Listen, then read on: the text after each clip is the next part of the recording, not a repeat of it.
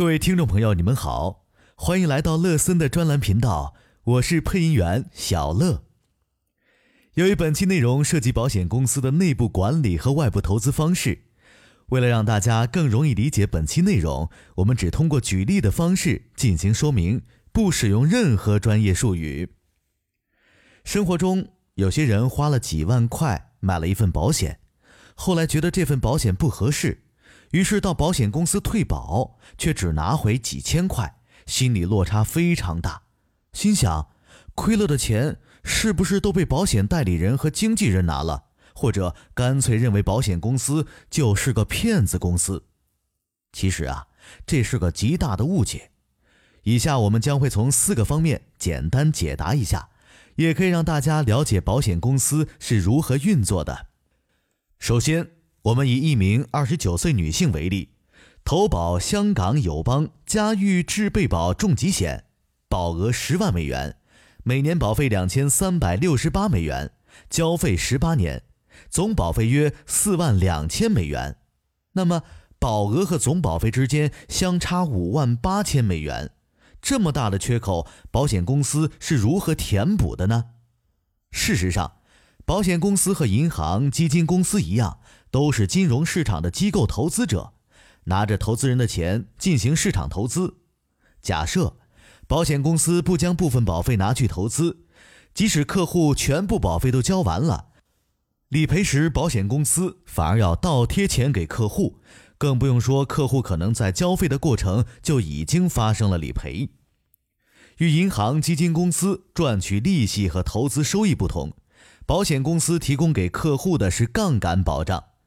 怎么理解呢？还是上面的例子，客户投保十万美元的保额，总保费四万两千美元，保险公司提供了至少二点四倍的风险杠杆保障。如果客户交完十八年的保费四万两千美元，此时发生理赔，可以得到十万美元的赔偿，等于总保费的二点四倍。如果客户才交了两年的保费，大约四千八百美元就发生理赔。此时，保险公司需要赔偿十万美元，保额和已交保费之间相差二十一倍，这就是杠杆保障，以小博大，也是保险作为财务管理工具的独特之处。讲到这儿，可能有的人会问：既然保险公司需要承担这么大的风险，会不会轻易就破产了呢？答案是不会。因为保险市场和任何行业一样，也有上下游企业。保险公司之外，还有再保险公司。保险公司除了将部分保费拿到市场上进行投资理财，还会拿出部分保费向几家再保险公司投保。你没有听错，保险公司也要给自己买保险。那保险公司会做哪些投资呢？保险公司作为风险的管理者和承担者，投资上需要保证稳健。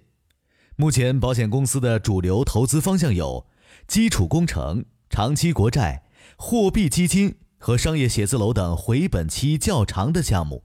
这也是为什么买了一份保险，前期退保只能领回部分钱，因为保险公司手头并没有那么多现金流。假设今天你买了一份保险，第二年就退保。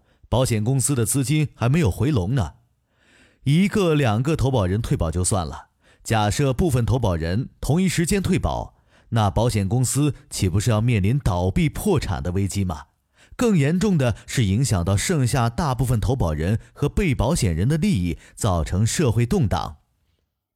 除了保险公司将部分保费进行长期投资，以及部分保费拿去向再保险公司投保外，为了保证每一位被保险人理赔的时候可以随时拿到钱，保险公司还会拿出部分保费作为责任准备金，存入银行的指定账户作为专项资金，仅用于理赔。最后，保险公司作为一家自负盈亏的商业公司，同样需要承担运营成本、管理成本和销售成本。讲了这么多，是不是觉得经营一家保险公司实在是太难了呢？所以，请不要再骂保险公司了。保险公司也很不容易。目前，除了银行存款，任何理财都存在着亏损的可能。即便你购买的是一份长期国债，当你急需用钱的时候，也只能在回购市场抵押国债，损失国债利息。保险是一种长期规划的工具，不要把它当做一种短期行为。另外，关于如何退保才能把损失降到最低，我们将在后续内容讲解。好了，本期节目就到这里。关于保险的其他问题，我们下期再继续。欢迎关注和收听，喜欢请随手点个赞。想和乐森老师交流的，也可以添加微信六五二九三九八六三。本专辑在科学买保险、正确看待香港保险同步播出。